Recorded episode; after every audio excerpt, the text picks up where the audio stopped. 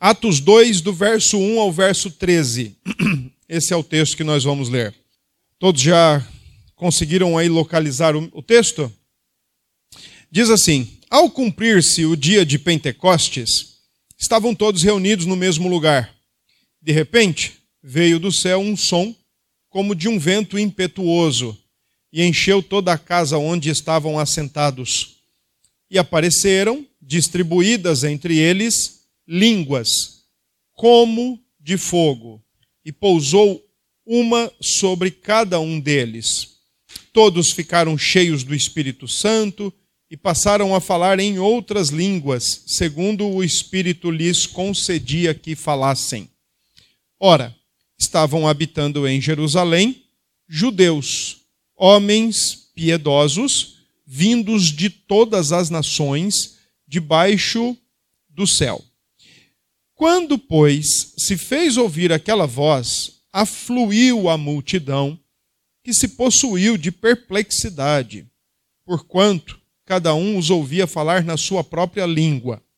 Estavam, pois, atônitos e se admiravam, dizendo: Vede, não são, porventura, galileus todos esses que aí estão falando? E como os ouvimos falar cada um em nossa própria língua materna? Somos partos, medos, elamitas, naturais da Mesopotâmia, Judéia, Capadócia, Ponto e Ásia da Frígia, da Panfilha, do Egito e das regiões da Líbia, nas imediações de Cirene, e romanos que aqui residem, tanto judeus como prosélitos cretenses e arábios. Como os ouvimos falar em nossas próprias línguas as grandezas de Deus? Todos atônitos e perplexos interpelavam uns aos outros. Que quer dizer isto?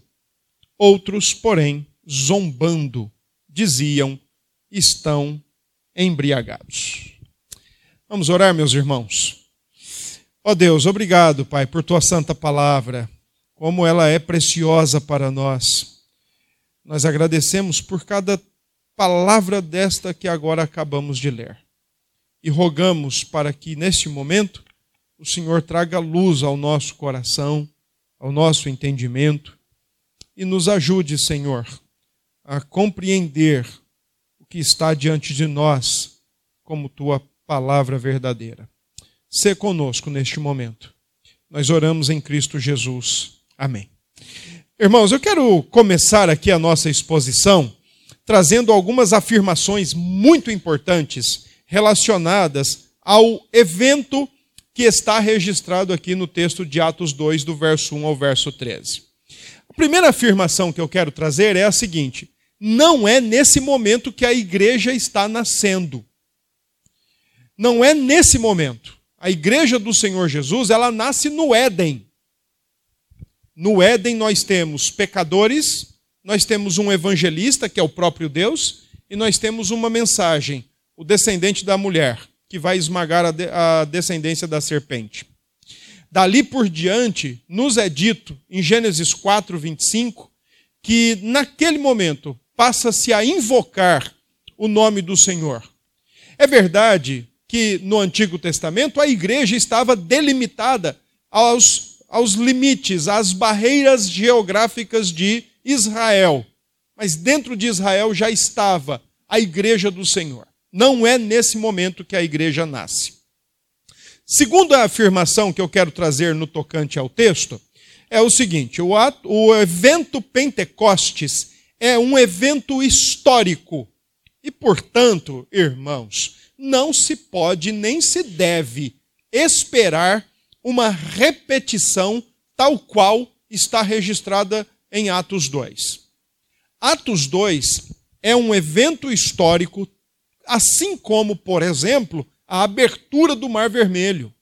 E nós precisamos fazer essa distinção, porque senão é bem capaz que nós vamos entender que Atos 2 está normatizando um evento e esse evento deve acontecer todos os dias ou em todos os tempos, porque se é uma norma da palavra de Deus, uma norma é sempre atemporal e alocal tal qual o texto não ensina isso.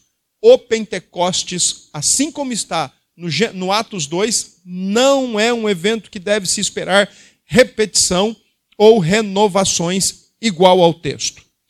Terceiro, o registro que está em Atos 2 aponta para o clímax, o ponto mais alto, o ponto apoteótico da história da salvação e da conclusão da obra do Senhor Jesus.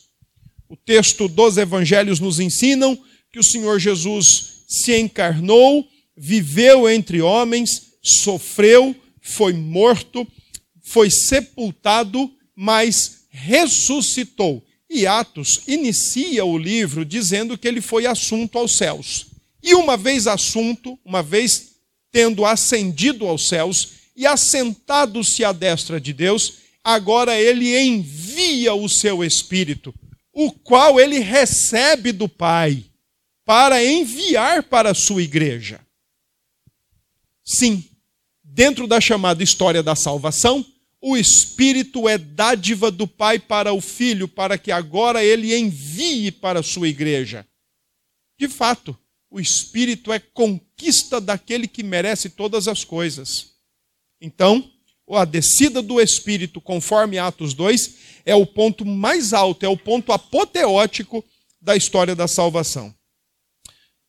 Quarto, Atos 2 é a reversão da maldição de Deus sobre a linguagem humana. Ela reverte e ela redime a comunicação do povo de Deus. É bem possível e é salutar fazermos esse paralelo. Uma vez que em Gênesis 11 a linguagem dos homens foram confundidas para que eles não colocassem em plano o seu, a sua intenção egoísta e soberba de se tornarem célebres, de terem um, uma torre cujo topo chegava ao céu, e eles ficarem ali concentrados naquele pedacinho de terra, o Senhor tomou a providência de confundi-los logo em sua linguagem e assim eles não conseguiram mais se comunicar. Agora, Atos 2 é a reversão de tudo aquilo. Agora o Senhor redime a comunicação, envia do seu espírito sobre os discípulos para que eles falem e sejam compreendidos acerca da grandeza de Deus, acerca do evangelho. Quinto, Atos 2, Pentecostes, não é nesse momento que o Espírito vem habitar o crente. Não é agora, não é aqui que o texto tem a proposta de ensinar o Espírito do Senhor vindo habitar o cristão, dentro do cristão.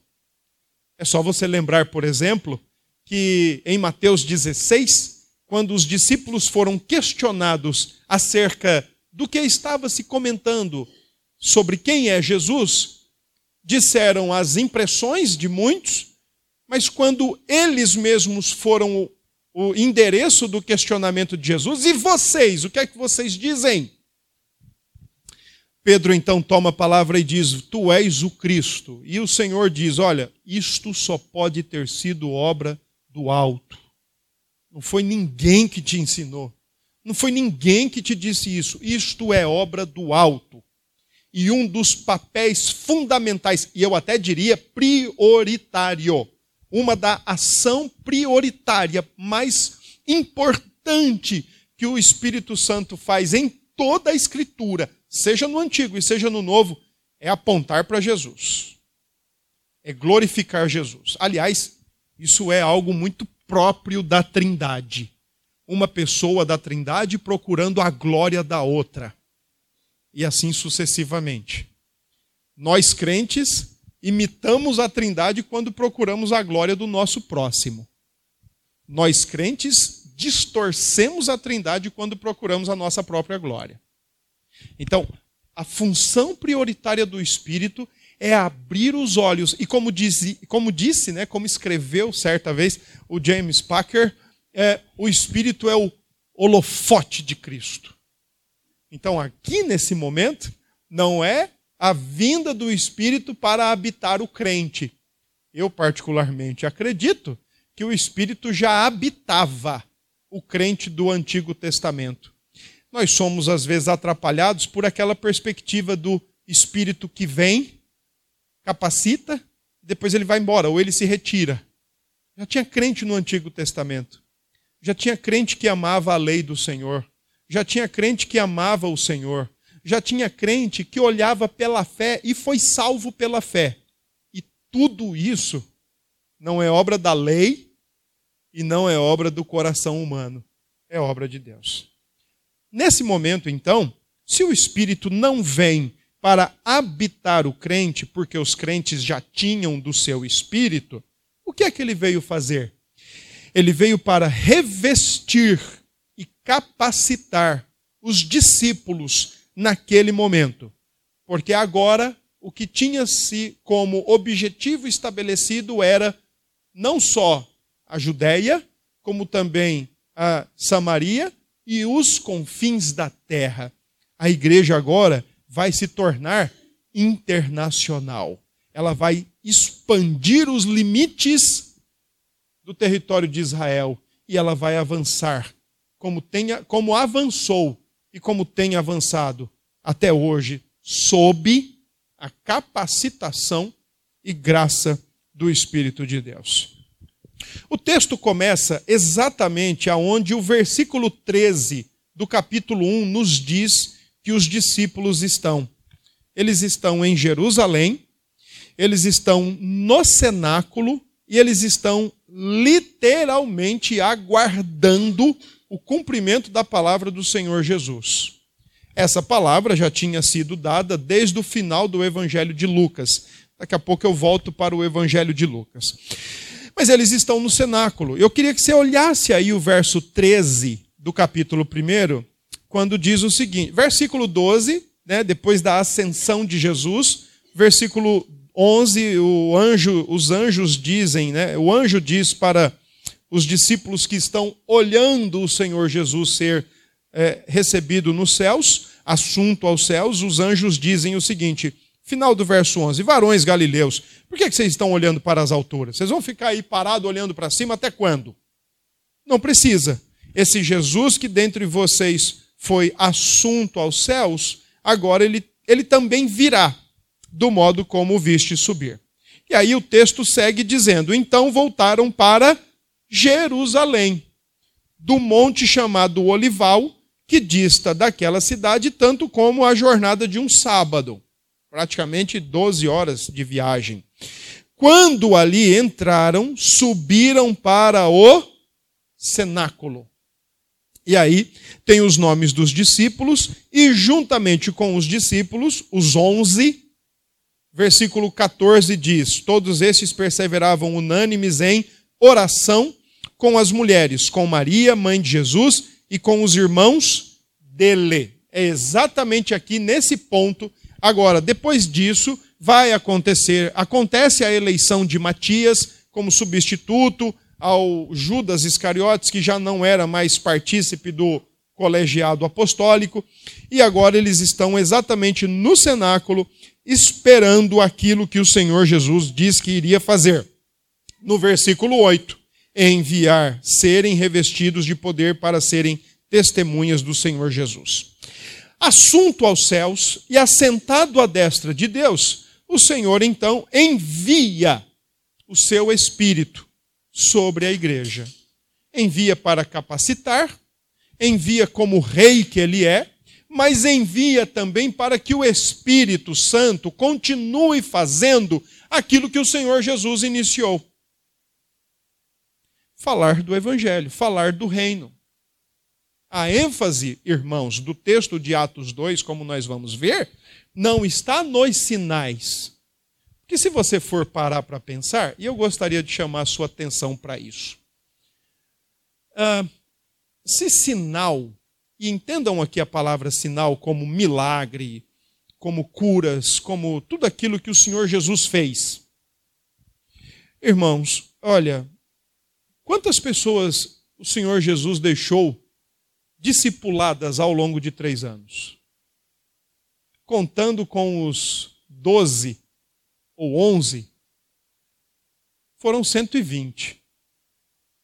Venhamos e convenhamos. Se sinais fossem para a salvação, eu acho que teria uma igreja muito maior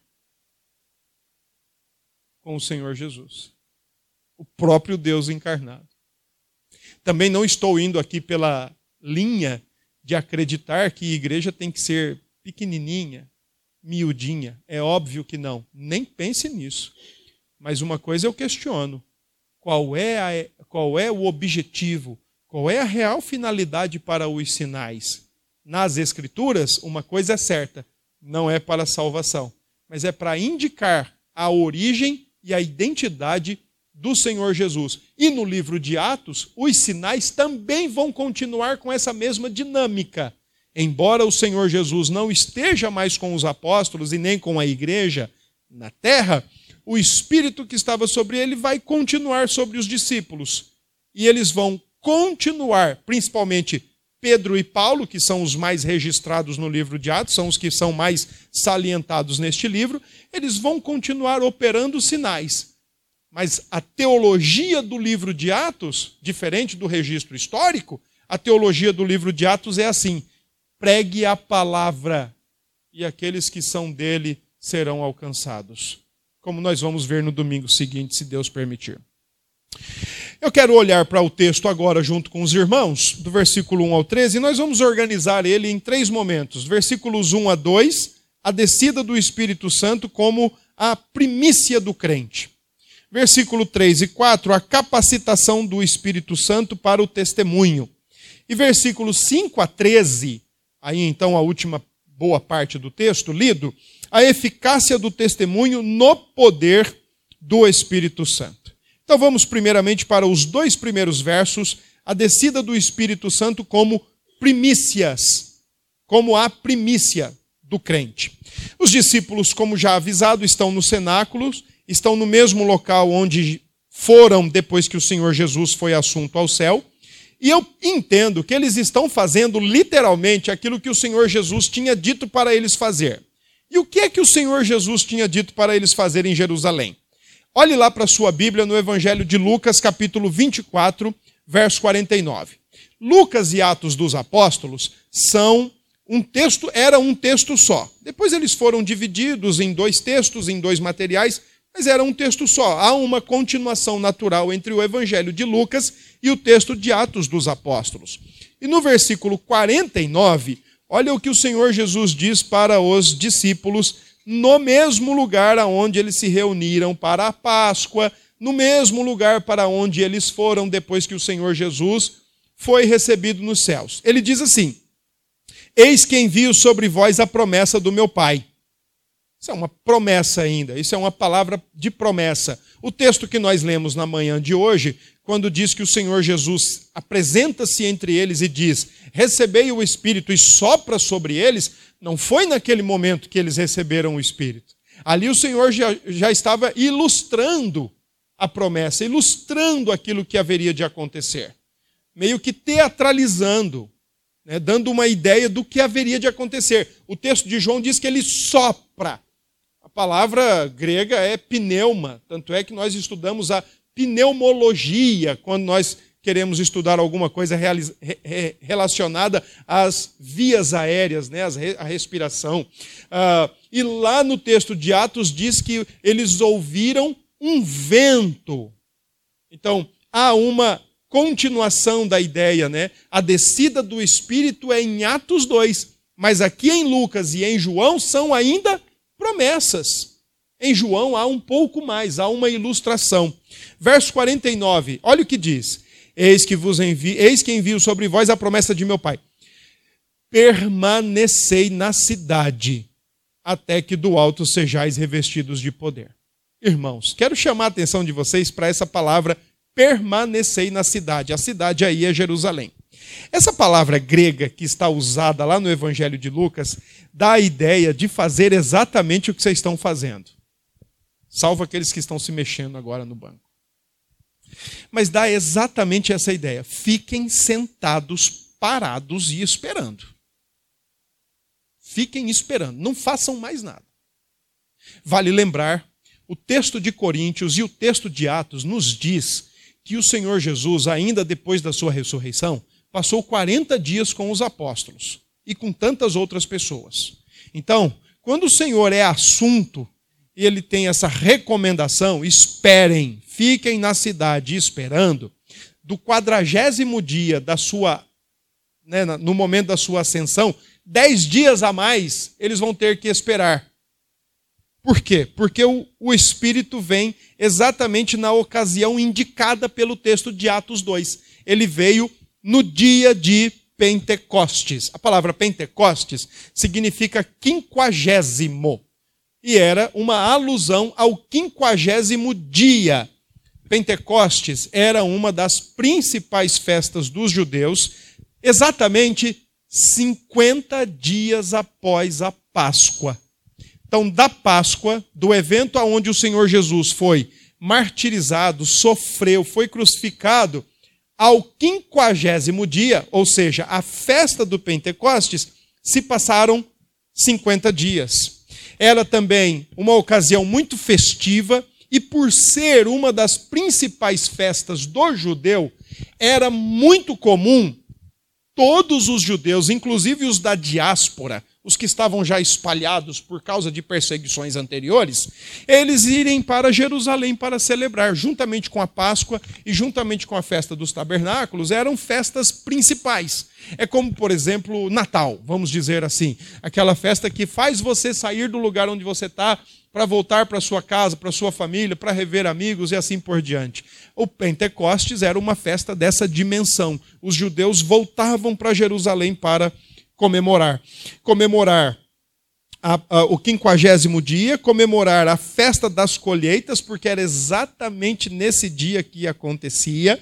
Por isso, o, o Espírito é a primícia do crente, porque as colheitas em território de Israel tinham um detalhe importante, que eram os primeiros frutos, os chamado ou a chamada primícia.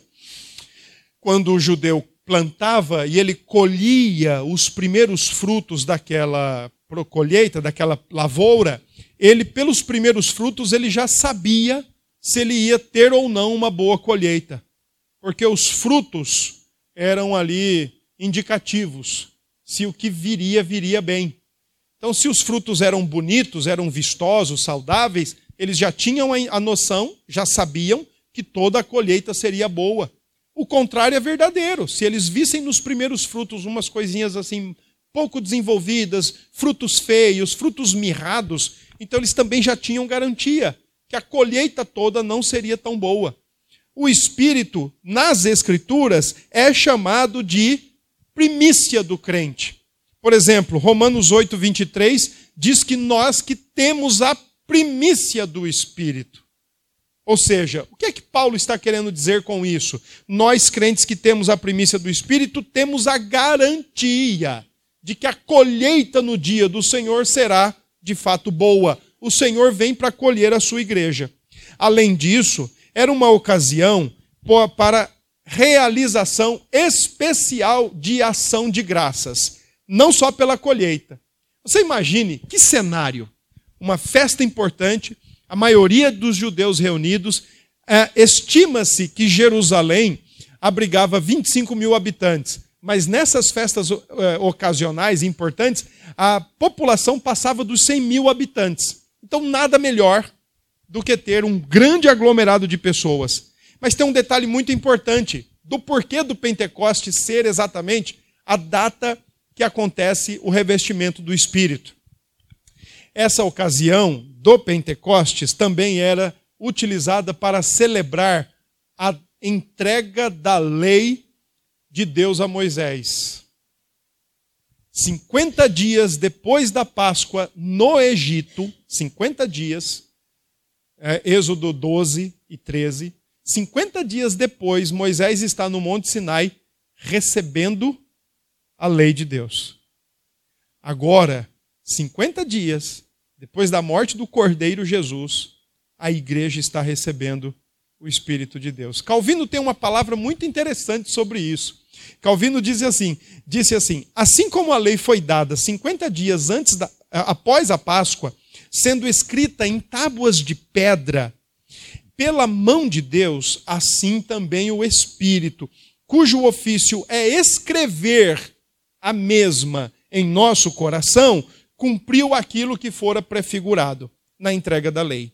O mesmo número de dias após a ressurreição de Cristo, o qual é a verdadeira Páscoa.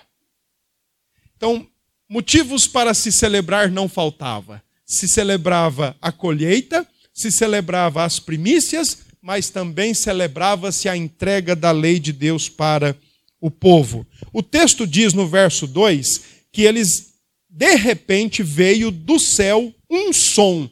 E aqui, meus queridos irmãos, quem já viu um vento forte, sabe que tem. E dependendo do lugar de onde você estiver, você escuta o vento. Literalmente, você escuta o som dele, embora você não o veja. Teve uma época que eu estava em Solânia, eu e um outro seminarista, e lá na congregação onde nós trabalhávamos, isso foi em 2000, era uma. É, como Solânia é muito fria e também chove bastante, então uh, o prédio lá, toma, to, os donos do prédio tomaram a, a iniciativa de, entre as telhas e a, o madeiramento que sustenta a telha, colocar plásticos. E aquilo foi um terrível desafio para nós, porque eh, Solânia é uma cidade fria, é alta, então ela venta muito. Então o vento passava e fazia o som, barulho, né, naquele plástico. E o desafio não era para dormir, o desafio era para levantar. Que era um barulho tão gostoso que parece que parece que potencializava o sono dez vezes mais. Dona Irene lá o texto diz que eles ouviram um som como? Presta atenção nessa linguagem, gente. Como de um vento impetuoso. O Senhor Jesus está dando a eles um indício audível. Audível. A espera chegou ao fim. Vocês precisaram esperar apenas dez dias. Olha o som. Que som é esse? Lembrei agora do Castelo Ratimbum. Passarinho, que som é esse? Os apóstolos devem ter se entreolhado, a multidão que estava com eles devem ter, deve ter se entreolhado, as mulheres que estavam servindo entre eles devem ter se entreolhado e disseram: Que som é esse? Som como de um vento. A palavra vento é pneuma. O Espírito avisa que está chegando o Espírito avisa. Lucas usa a expressão de som de vento comum, por exemplo, em Ezequiel 37, mas muito mais comum em João 3,8, quando o Senhor Jesus quer ensinar sobre a soberania do Espírito, ele diz: o Espírito é como um vento. Você não vê para de onde vem, você não vê para onde vai, você só vê os seus resultados, porque quando ele passa, ele balança a roupa no varal, balança as folhas de árvore, você só vê o seu resultado. Assim é o Espírito. Ele vem soberanamente, ele atua no coração, ele abre os olhos do ser humano para olhar para Cristo, e você só vê o resultado. Alguém que nasceu de novo. Você não vê a sua ação, vê o resultado da ação. Versículos 1 e 2, portanto, a descida do Espírito como a primícia para os crentes, para a igreja, é o cumprimento dos profetas que falaram que o Senhor enviaria o seu Espírito. Ezequiel 36 é a profecia cumprida de João Batista. Ele vem e vai também enviar o Espírito Santo, mas é também a própria, próprio cumprimento da palavra do, do Senhor Jesus recebereis poder. Fiquem na cidade, não façam nada, fiquem lá, sentadinhos, quietinhos, aguardando. Eu imagino eu e você, dentro de um cenáculo, sem WhatsApp, sem celular, sem redes sociais, sem nada, todo mundo junto, tendo que esperar dez dias. Eu, eu imagino duas horas depois. Eu imagino duas horas depois. Eles esperaram dez dias permaneceram ali quietinhos, parados, esperando o cumprimento da palavra do Senhor. E o versos 1 e 2 diz a ocasião que ele veio, o local que ele veio, para quem ele veio e a forma como ele veio. Ele dá sinais, indícios de que está chegando. Versos 3 e 4 diz o seguinte: E apareceram distribuídas entre eles, e eu quero que você preste atenção também nessa palavra aqui: línguas. Só que olha o que vem em, dia, em seguinte: em seguida, como de fogo. novamente, o evangelista, o evangelista Lucas, o doutor Lucas, está utilizando uma, uma figura de comparação. Ele não está dizendo que as pessoas abriam a boca e saia fogo da boca delas. Embora tenha umas línguas ferinas, que não são do Espírito. Mas não é isso que ele está dizendo. Ele está dizendo que essas línguas, como de fogo. Há comentaristas, por exemplo, que fazem um grande paralelo com o Monte Sinai. O monte que viu trovões, viu raios, viu chamas de fogo, lá naquele momento que o povo tinha medo de acessar o monte, só Moisés acessou o monte, agora o povo vai falar como línguas de fogo. E diz o texto que pousou sobre cada um deles, e aqui extrapole, não são só 11, são muito mais, são 120.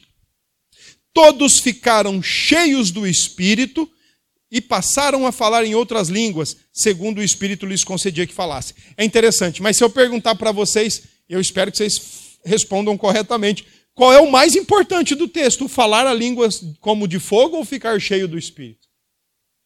Porque esse é o mais importante do texto, ficar com cheio do Espírito. Esse aqui é o importante. As evidências, o som como de um vento e as línguas como de fogo são resultados. Agora, a gente precisa entender qual é esse tipo de língua. E aí eu vou chamar a sua atenção para isso. Primeiro, vamos lembrar que nesse momento os discípulos já tinham um espírito. Eles não estão recebendo o espírito para habitar, estão recebendo o espírito para capacitar, para falar do evangelho. A palavra do verso 3 e a palavra do verso 4, línguas, como está aí, é a palavra grega glossai. E se você for para um bom léxico, ele vai te dar, de fato, os verdadeiros usos dessa palavra, que pode ser, primeiro, parte do corpo. Esse membro pequenininho que a gente tem aí, com as papilas gustativas e tudo mais, que nos ajudam a comunicar-se. Organismo, parte do corpo. Segundo, pode ser utilizado para língua, idioma ou dialeto. Terceiro, pode ser usado para linguagem natural. Linguagem natural. Então, nesse sentido, as línguas do verso 3 e do verso 4 são exatamente línguas idiomáticas. Era Galileu falando uma língua que ele nunca tinha estudado. Porque agora ele tem que aproveitar. Olha, o cenário do verso 9 a 11 nos mostra pelo menos 15 nacionalidades diferentes, portanto, 15 idiomas diferentes.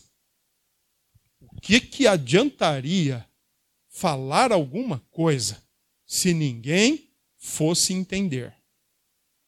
Uma outra questão interessante é: essas línguas são idiomáticas porque você não vai encontrar aí no texto o seguinte, por exemplo, ó, quando você vê lá o verso 9 até o verso 11, a descrição das diversas nacionalidades, naturalidades, você não vê no final do verso 11 assim: puxa, ainda bem que nós temos um intérprete para cada língua. Como é supostamente é, dito que há necessidade de interpretação por parte de uma interpretação bíblica mais pentecostalizada, você não vai ver aí a necessidade de intérprete, como você também vai ver o contrário. Espera aí, esses caras são judeus, são galileus. E como é que nós estamos ouvindo eles falarem na nossa própria língua as grandezas de Deus. Percebam, portanto, o Espírito desce sobre os apóstolos, sobre os discípulos que estão no cenáculo, reveste e capacita os discípulos para que eles falem a língua do próximo. Se Babel foi um desmanche da comunicação, Agora, por causa do Espírito, Pentecoste é uma restauração e uma redenção da comunicação. Você conseguindo falar na língua do outro, mas não é falar qualquer coisa, é falar sobre a grandeza de Deus. Quando o texto fala de línguas como de fogo, a ideia aí apresenta de a ideia apresentada é de purificação, mas também de juízo, que na minha opinião e na opinião de uma boa turma é o mais indicado no contexto da passagem e já eu explico o porquê. que línguas é um sinal de juízo. O texto continua dizendo que eles falaram em idiomas comuns, idiomas naturais, idiomas humanos, idiomas das nações, a todos aqueles que naquele momento estavam presentes em Jerusalém, e para que eles entendessem se iam se converter, nós vamos ver o texto dizendo que houve uma bifurcação. Uns ficaram atônitos e perplexos, outros ficaram zombando. Mas eles falam para que haja entendimento acerca das grandezas de Deus e porque agora o reino de Deus vai se expandir. Um outro detalhe importante é o seguinte: o milagre, a, re, a capacitação, o revestimento do Espírito Santo, irmãos, não está na audição, como já foi proposto. Não, não, não, não, veja, olha. Eles falaram aquelas coisas que são línguas estáticas, línguas que ninguém entende absolutamente nada. Eles falaram aquilo, as supostas línguas angelicais. Mas o Espírito apertou a tecla SAP do ouvido de cada um, e aí eles ouviram na sua língua materna. Então seria, por exemplo, eu falando aqui em inglês com vocês, não ter nenhum intérprete, mas o Espírito apertando a tecla SAP aí no ouvido de vocês e vocês ouvindo português. Gente, o Espírito desceu sobre quem? Sobre os apóstolos, discípulos ou sobre as, as multidões? O texto diz que foi dado línguas ou ouvidos de fogo? O que é que o texto diz?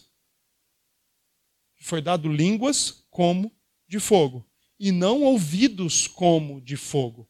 O Espírito desce sobre a igreja para capacitar e revestir a igreja, e não sobre aqueles que não são igreja, para escancarar o ouvido. Então eu acho que essas coisas fazem diferença quando a gente aponta aponta para elas e pensa nelas. O Espírito não abriu o ouvido e não traduziu. O Espírito está sobre os que falam, não sobre os que ouvem. Eles falam outro idioma, por quê? Por causa de Atos 1:8. A igreja agora vai deixar de estar limitada a um contexto geográfico, ela vai expandir, ela vai para a Ásia, ela vai para a Europa, depois de muitos e muitos e muitos anos, ela vai chegar na América do Norte. Depois ela vai chegar na América do Sul. Ela vai se tornar um, evento, um, um movimento internacional. Ela vai se tornar, o reino vai expandir. E uma das principais questões é o reino chegar na língua própria. Não pode ser como o catolicismo ensinava, que tem que ser em latim. A língua do céu é o latim, como afirma o Concílio de Trento. A língua do céu é o latim. O culto é, o, é, o, é em latim. Imagine. Ainda bem que eu não peguei isso. Mas imagine que monótono uma celebração em latim e você lá assim. O que ele está falando? E ainda no final, o pior não é isso. O, o pior não é você ficar lá com cara de bobo, ouvindo tudo com cara de bobo. O pior é no final você não ter entendido nada e falar amém. Esse é o pior. Isso é o pior. Eu lembro muito do meu pai quando ele dizia assim, né? Meu pai tinha uma bronca de músicas internacionais, então ele falava assim: por que você fica escutando essas porcarias? Olha, vamos escutar aqui o Nelson Rodrigues, o Altemar Dutra. Eu falava, tá. Vamos escutar isso aqui. E ele falava: você não sabe nem se estão te xingando. E eu, para não dar o braço a torcer, eu falava: sabe que ele tem razão? Pode estar tá me xingando, mas eu estou aqui ouvindo. A mesma coisa. Como é que você vai estar ouvindo um negócio que você não está entendendo absolutamente nada? Não está havendo edificação. Paulo diz lá em Coríntios 14 que a igreja deve priorizar a pregação do evangelho na língua de todos, para que haja edificação de todos. Aí você escuta, escuta, escuta, escuta, escuta, escuta. Uma hora e meia, duas horas. É. Amém. Amém o quê, meu amigo? Se, não tem, se você não entendeu absolutamente nada, se você não aprendeu absolutamente nada, se você não foi alcançado, confortado, confrontado, exortado, admoestado, amém. Para, gente. Havia então a necessidade de uma no... de línguas idiomáticas serem faladas. A igreja agora vai se expandir, o reino vai atravessar fronteiras. Agora tem um detalhe, hein? Muito interessante também. Lembra que eu disse que eles estão sentados esperando quem vem é o Espírito, portanto, olha o que o texto diz. Lá no capítulo 2, e no verso 4, no finalzinho, segundo o Espírito lhes concedia que falassem. Eu, eu, eu gostaria de levar você a imaginar isso. Imagine que esse cenário aqui do capítulo 2 fosse agora o nosso cenário. Imagine. Tá bom? Só imaginar, porque não é um evento que se repete. Mas imagine o vento impetuoso. Aqui não daria nem para entrar, né? Porque se for ver as janelas, mas entraria, é o Espírito. Entrou, distribuiu as línguas. Aí eu começo a falar o mandarim. E Ceissa começa a falar o espanhol. Eu falo, não, não quero mandarim. Eu queria, eu queria falar com os noruegueses. Eu queria falar com os suecos. Eu não gosto do mandarim. O texto diz que é o Espírito Santo quem concedia os idiomas para que fossem falados. Não houve busca. Senhor, eu quero falar com os suecos. Senhor, eu só quero se for para falar com os da Frígia, ou só com os da Capadócia, só com aquela região da Ásia. Se não for para ali, nem me manda que eu não vou e não quero.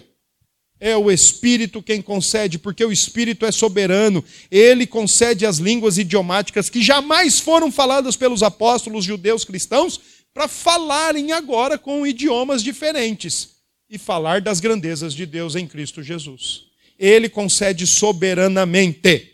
Entretanto, as línguas estranhas, não no sentido de origem, mas estranhas no sentido de entendimento, para o judeu, era um sinal de maldição. Eu queria que você abrisse a sua Bíblia em 28, 49 de Deuteronômio. Deuteronômio 28, 49.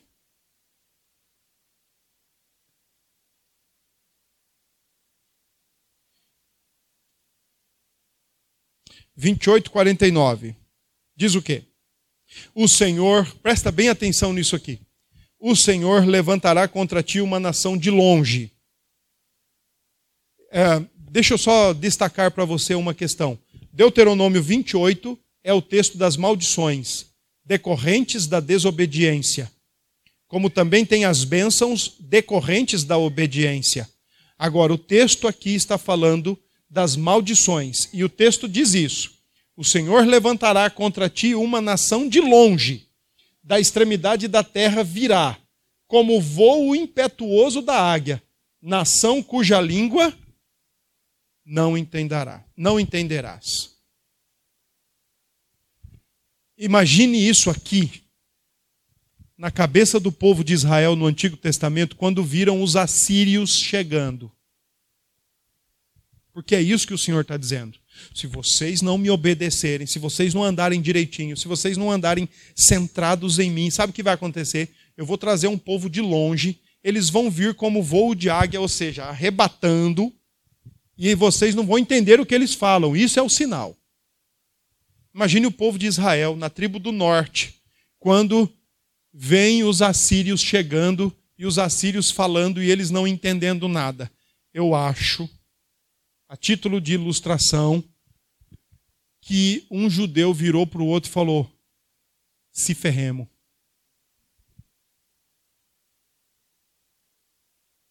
Estamos frito. Eu acho que nós não andamos como deveríamos. Eu acho que em algum lugar a gente errou.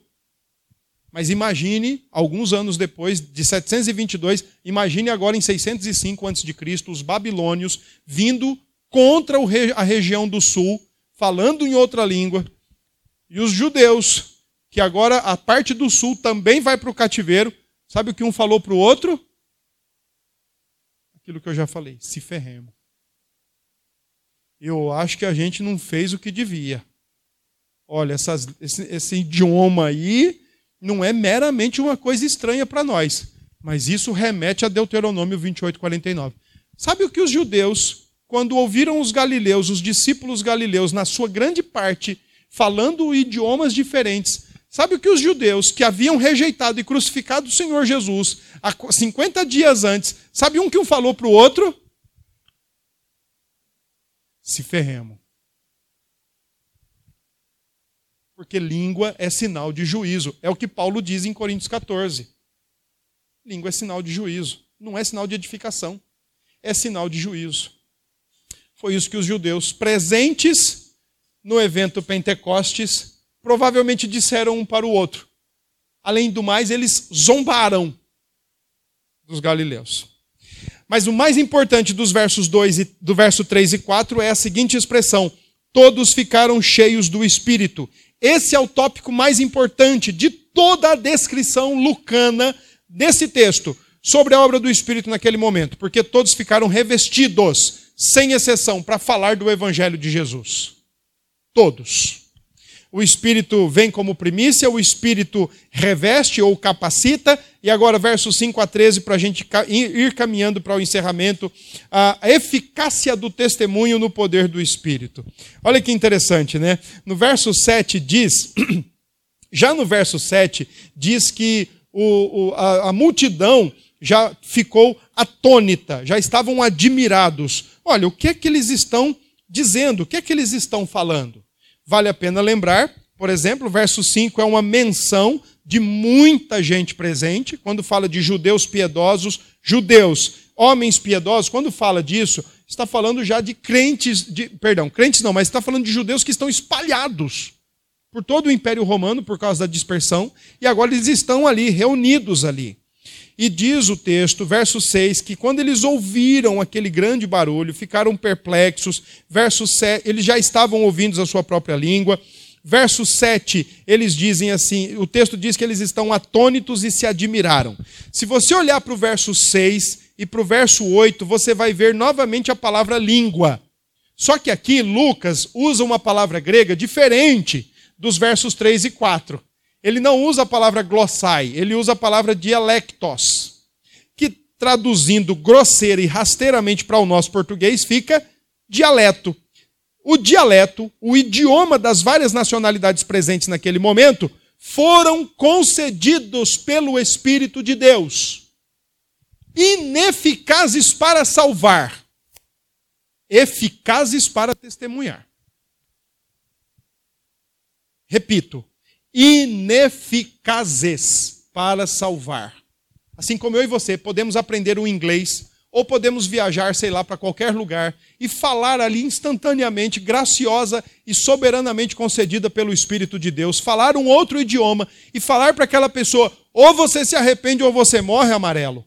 E ele entende aquilo, não é garantia de que a sua língua vai salvá-lo. Ela é ineficaz para salvar, mas é eficaz para testemunhar e para compartilhar. Foi isso que o Espírito fez. Concedeu dialetos. E a palavra dialeto com a palavra língua, glossai, não traz nenhuma contradição. Ah, pera lá. Versos 3 e 4 era uma língua mais celestial. Versos 6 e 8 era uma língua mais nacional. Não, as duas se interpretam, as duas se explicam. Eram idiomas na forma de dialeto, dialeto na forma de idiomas. Línguas maternas. Versículo 7 é interessante, né? Que aparece uma expressão de desdém. Quando, ele, quando o, os, os povos, né, as pessoas admiradas, perplexas com o que está acontecendo, a palavra atônitos aí dá a ideia de estonteados. Quem já assistiu o UFC sabe o que acontece quando alguém é estonteado ali, toma um no queixo. E é bem legal, eu gosto de ver quando a câmera consegue pegar assim com câmera lenta o, o resultado do golpe. É muito interessante aquilo. Façam, façam isso, olhem, prestem atenção. O, o lutador está aqui de frente com o outro, o cara que tomou, ele já cai olhando para o outro lado, querendo acertar quem está lá. É muito interessante. A palavra grega aqui dá essa ideia. Os caras ficaram atordoados, ficaram assim, sabe, abestalhados com o que estava acontecendo. Só que eles estão desdenhando. Eles dizem assim: não são todos esses galileus? Essa é uma expressão desdenhosa, uma expressão que desprezava os galileus, tratava os galileus como os mais pobres e considerados ignorantes e iletrados, porque eles não estudavam com os grandes rabinos em Jerusalém. Seria mais ou menos assim. Quem foi que pagou CCAA para esses caras, hein? Esses caras não têm nem onde cair morto, como é que eles estudaram isso? Onde foi que eles foram? Para o Wizard e essas outras escolas? Fazendo propaganda. Tô não. Onde foi? Quem foi que pagou? São os paupérrimos. Percebe o desdém da linguagem? Versos 9 a 11 para o testemunho eficaz do poder do Espírito na vida dos discípulos indica um ambiente totalmente multifacetado, multilingüe, um ambiente transcultural. São 15 nacionalidades diferentes presentes aí. E o desfecho disso é, verso 11: estamos ouvindo as grandezas de Deus. Imagine. Estamos entendendo, eles estão falando. Olha, são galileus, não tem onde cair morto, não tem um pau para dar no gato, não estudaram, mas eles estão falando a nossa língua. E nós estamos ouvindo. O que? As grandezas de Deus. Certamente estavam falando sobre quem é Deus, sobre o seu propósito para o ser humano, o propósito de salvar o indivíduo. Estavam falando sobre a criação, sobre a queda, sobre a redenção em Jesus, sobre o novos céus e nova terra e sobre a última oportunidade de salvação inaugurada naquele momento. É agora. Chegou ou é ou não é. A multidão se divide, claro. Uns ficam atônitos e interpelavam, interpelavam uns aos outros, atônitos novamente, né? Receberam alguns socos no queixo. Versículo 13 diz que alguns zombavam. E é bem interessante, um autor comenta esse texto, eu estava até comentando com a minha querida Conceição.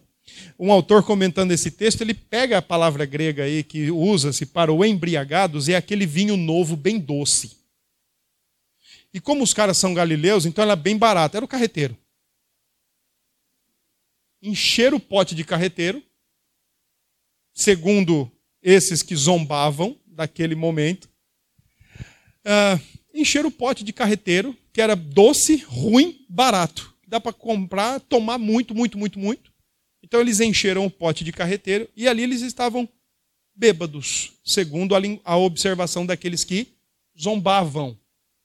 Porque vinho doce, barato e vinho novo só presta para isso mesmo. Para embriagar o cara e o cara ficar. Fala, fala, fala e ninguém tem. Tudo desconexo, tudo solto, tudo fracionado, quebrado, então não entende nada. Esses estão zombando. O outro, outros estão ouvindo e questionando o que quer dizer isto. E aqui eu, como um bom levantador em vôlei, eu levanto e deixo para o professor Leonardo no próximo domingo, que ele vai explicar o que quer dizer isto a partir do discurso de Pedro em diante. Quais as lições que nós podemos tirar do texto que nós lemos hoje? Primeiro, irmãos, não existe fórmula, não existe técnica, não existe receita para avivamento ou reavivamento o Espírito de Deus é soberano. Os discípulos estavam sentadinhos, quietinhos. Eles não estavam em campanha de jejum, campanha de oração, campanha nas madrugadas. Eles não estavam fazendo absolutamente nada disso. Eles estavam sentadinhos e por longos dez dias esperando a recepção ou a descida do Espírito. John Stott diz que aqui está o maior avivamento da história. Depois disso, os outros avivamentos ou reavivamentos que ocorreram na história da igreja tinham um instrumento apenas: palavra de Deus e o Espírito atuando concomitante à palavra de Deus e gerando arrependimento de pecados. Uma pessoa para dizer que está sendo avivada ou reavivada ou uma igreja para dizer, ou uma nação para dizer que está sendo avivada e reavivada, pergunte logo para ela o que, que ela acha do pecado. Pergunte logo. Porque avivamento ou reavivamento, irmãos, não é pular, não é saltar de banco em banco, não é pular, não é gritar, não é se jogar no chão, não é rolar, não é cair com um paletó fedido balançado. Avivamento ou reavivamento é a palavra de Deus e o Espírito estourando o nosso coração. Eu quero só chamar aqui uma atenção de vocês para o verso 37 do capítulo 2, depois do sermão de Pedro. Olha aí o que diz o verso 37. Ouvindo eles estas coisas, compungiu-se-lhes o coração. A expressão aqui, é claro que você não vai fazer isso com o preço que está, mas imagine um pedaço de carne ou um pedaço de fígado e você chega em casa e pega uma faca e começa a furar e fatiar. A expressão grega aqui dá a ideia que o coração deles está assim, todo furado e cortado pela palavra de Pedro.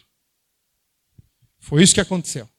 Não existe técnica. Olha, vá pelas madrugadas porque a fila é menor. Ah, dormir, meu irmão. Dia seguinte você tem que trabalhar. Você acordou, perdeu o sono, vai pedir perdão pela sua ansiedade e vai orar. Tudo bem.